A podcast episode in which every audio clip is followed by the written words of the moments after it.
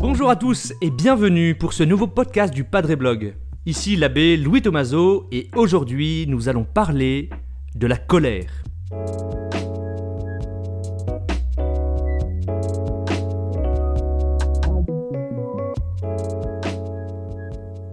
Colère, vous le savez, existe dans notre vie d'être humain tous les jours. On peut en être victime, on peut parfois en être même l'auteur. On peut la cultiver, on peut la combattre. On peut parfois, c'est vrai, l'enfouir en nous et en faire une colère froide, jusqu'à parfois en être rongé. On peut la laisser exploser, et elle peut nous dominer, et tout détruire autour de nous et en nous. Mais au fond, les amis, c'est quoi la colère? Comment naît-elle en nous? Est-ce que c'est possible de la maîtriser? Est-ce que ça existe une bonne colère, une sainte colère? La colère est-elle parfois un moteur d'action positive dans notre vie? Toutes ces questions sont bonnes, et on a vite fait d'y répondre trop vite en condamnant une colère, ou au contraire en la justifiant. Pour nous convaincre sur ce sujet de la colère, il va nous falloir avancer avec nuance, je vous préviens tout de suite. Et je vous cite, pour vous en convaincre, le psaume 145. On y lit au verset 8 Le Seigneur est tendresse et pitié, lent à la colère et plein d'amour. Tiens, lent à la colère, c'est donc que Dieu lui-même est sujet à la colère? Oui, oui, mais il y va mollo, il est lent à la colère. Si elle peut même se trouver en Dieu, c'est que la colère n'est pas mauvaise en soi. On se souvient aussi de la colère dans l'évangile de Jésus, devant les marchands du temple de Jérusalem qui dénaturaient ce lieu sacré par leur trafic et leur profit. Mais alors, si Dieu est sujet à la colère, on comprend aussi qu'il y a colère et colère. Être lent à la colère signifie que Dieu ne se laisse pas déborder par sa colère, il en reste le maître. Alors, essayons d'approfondir ce qu'est la colère. La colère, c'est d'abord une passion, c'est-à-dire un mouvement intérieur non choisi. Dans tel contexte ou devant telle situation, une colère monte en moi, spontanément, sans même que je le décide. Pour bien comprendre ça, imaginez un salarié. Un salarié qui découvre à la fin du mois sur sa fiche de paye qu'il n'a toujours pas eu son augmentation promise par son patron depuis des mois. Bah évidemment, l'irritation grandit en lui, il se sent offensé, trahi, et en effet, il est mal récompensé pour ses efforts. Là, la colère apparaît. Déjà, déjà avec cet exemple, on comprend que la colère est en lien avec un sentiment d'injustice. Un sentiment qui existe en nous-mêmes. Les anciens philosophes, Aristote, Saint Augustin, etc., appelaient d'ailleurs la colère un désir de vengeance, c'est-à-dire en fait un désir de rétablir la justice là où elle manque. On peut, on peut être en colère devant une injustice qui nous touche nous-mêmes, mais on peut aussi être en colère devant une injustice dont on est le témoin, et pas simplement la victime. Par exemple, voir tel collègue de bureau, dont je ne suis pas particulièrement proche, perdre son job, ça, ça me bouleverse, j'ai envie de me battre pour lui, alors même que je n'y gagnerai rien. Dans tous les cas, la colère jaillit quand une situation, un événement présente comme un décalage entre ce que moi j'estime juste et normal et ce qui se passe en réalité. C'est ça l'origine des colères qui ponctuent notre vie professionnelle, familiale et amicale. Alors jusqu'ici, nous avons exploré ce qui fait naître la colère, ce qui en est l'origine.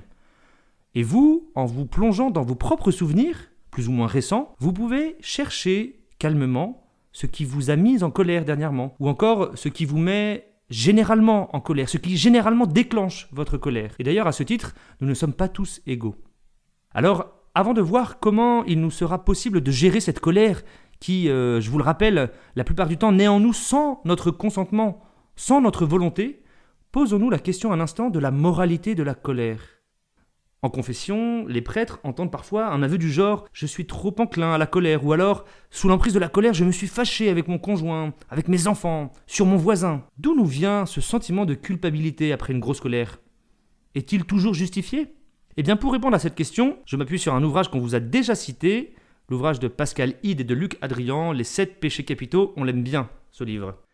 Alors, pour évaluer la moralité d'une colère, en fait, c'est assez simple. Trois conditions doivent être étudiées. L'objet, l'intention et la proportion. Pour que cette colère soit juste bonne, légitime, morale, il faut que l'objet de cette colère, ce qui la déclenche, soit juste. Il faut que l'intention de celui qui porte cette colère soit droite, et enfin que la réaction qui découle de cette colère soit proportionnée. La colère tombe alors dans le côté obscur de la force, c'est-à-dire qu'elle devient un péché, quand elle est soit injuste, soit vindicative, soit démesurée. Alors, qu'est-ce qu'un objet juste?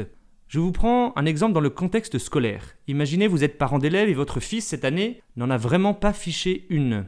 Logiquement, ses résultats en maths et en français ont dégringolé, vous êtes convoqué par le directeur pédagogique.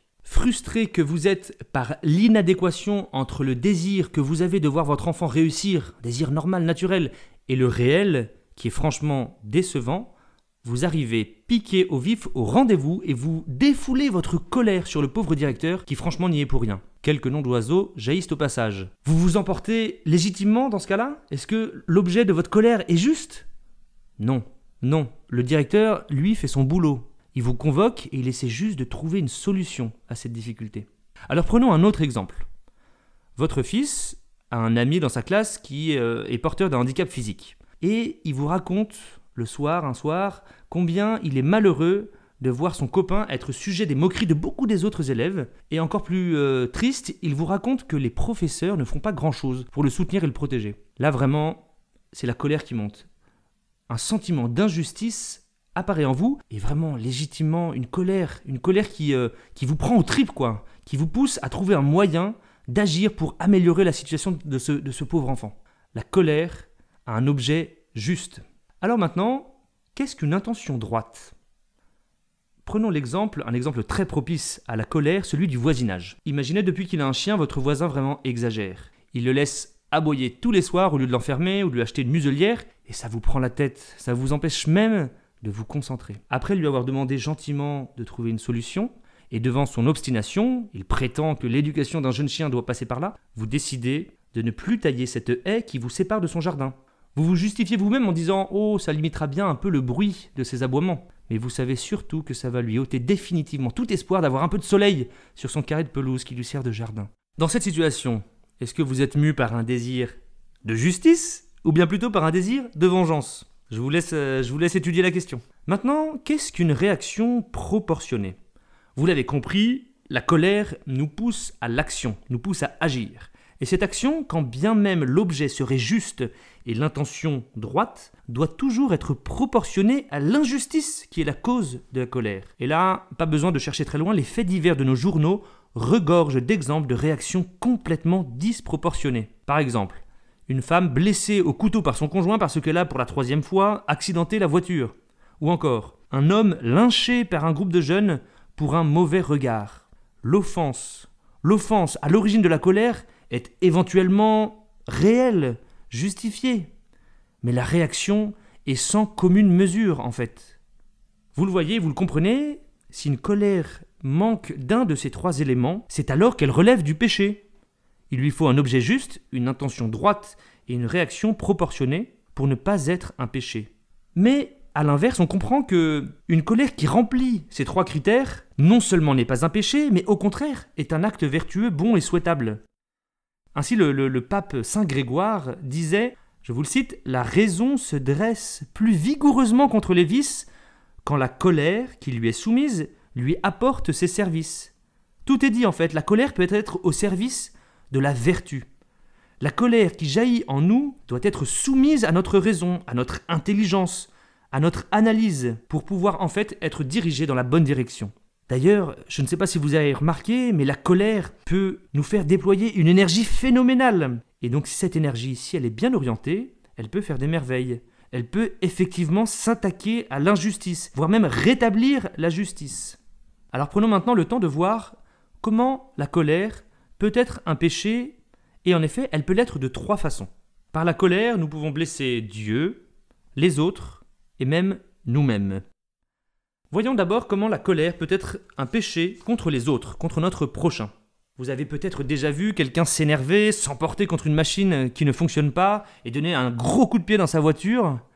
Imaginez que ce mécanisme euh, se déroule contre, envers une personne eh bien ce sera beaucoup plus grave. Le plus dramatique, c'est quand la colère vient polluer les relations avec nos proches, avec ceux que nous aimons. L'amour que nous portons à nos proches, l'amour naturel, donne en fait la mesure de notre déception. Ainsi, pour des détails, un couple peut être ébranlé, profondément ébranlé par la colère qui jaillit dans le cœur d'un des conjoints. Certains ressentiments qui nous habitent peuvent grossir en nous, mûrir lentement et sortir d'un coup en colère complètement incontrôlée. Cette colère qui jaillit en violence verbale, physique, est souvent liée en fait à la difficulté que nous avons d'accepter l'autre dans sa différence. Il a par exemple des opinions différentes, un rythme différent ou des priorités différentes. Tout cela en fait fait grandir en nous un malaise qui, euh, pas à pas, devient intolérable. Et c'est là qu'un détail complètement anodin de la vie quotidienne peut devenir le prétexte à une explosion de colère qui alors ne se laisse plus dominer et contrôler par la raison. Comment la colère peut-elle nous faire pécher contre nous-mêmes? Vous le savez, les fautes et les erreurs que nous commettons ou parfois même certains traits de notre caractère peuvent nous mettre en colère. Mais en colère cette fois-ci bien sûr contre nous-mêmes.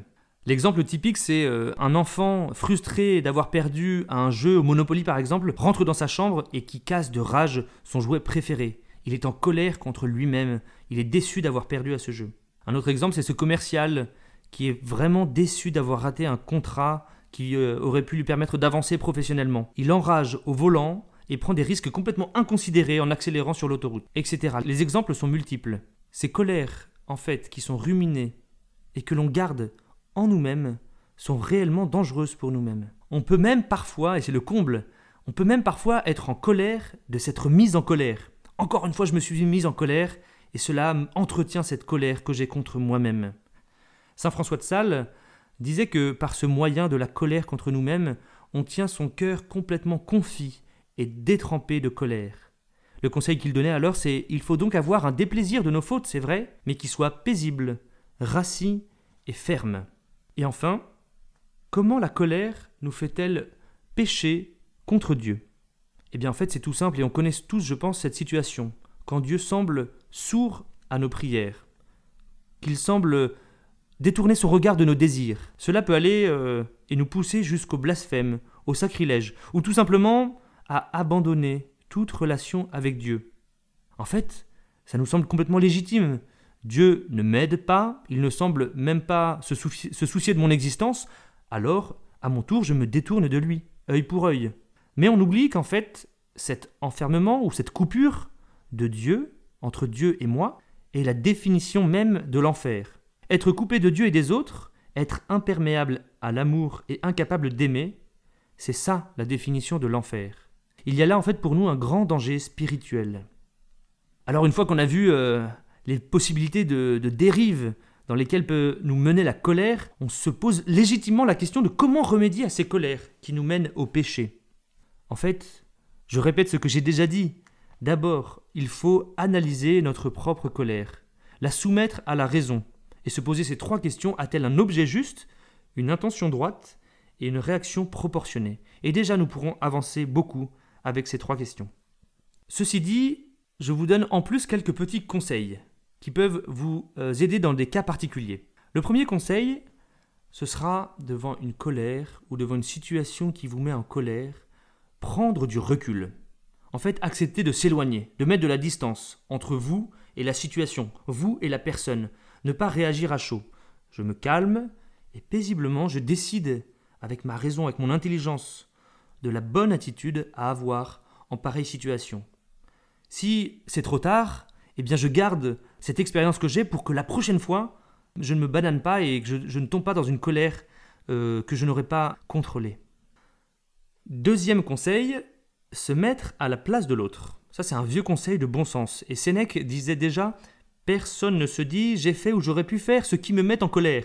Tous en effet considèrent non les intentions de l'auteur, mais l'acte seul. Or, dit Sénèque, c'est l'auteur qu'il faut considérer. L'a-t-il voulu ou fait par hasard? A-t-il été forcé ou trompé? Mettons-nous à la place de celui qui nous fâche. Troisième conseil, lutter contre la colère, bien sûr, en utilisant les vertus contraires à la colère. Vous les connaissez déjà, la patience, le refus d'entretenir les rancœurs, la douceur, la bienveillance, l'humilité. Quatrième conseil, désidéaliser.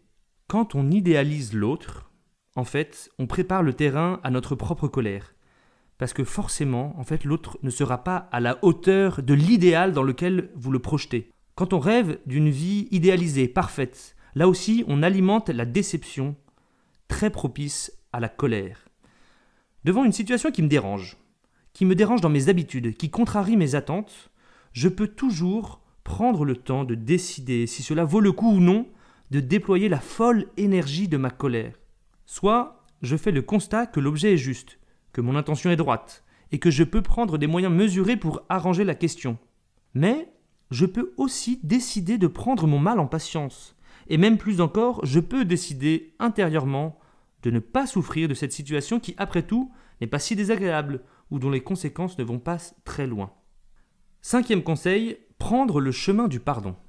Oui, parfois, il arrive que nous soyons gravement offensés. Et dans ce cas-là, il ne s'agit évidemment pas d'effacer, ou même d'oublier en rangeant soigneusement ma colère au fond de mon inconscient. Elle serait prête à rejaillir et à exploser à la moindre occasion. Un chemin existe dans ce cas-là qui n'annule pas l'offense, mais qui ne l'ignore pas non plus. C'est celui du pardon.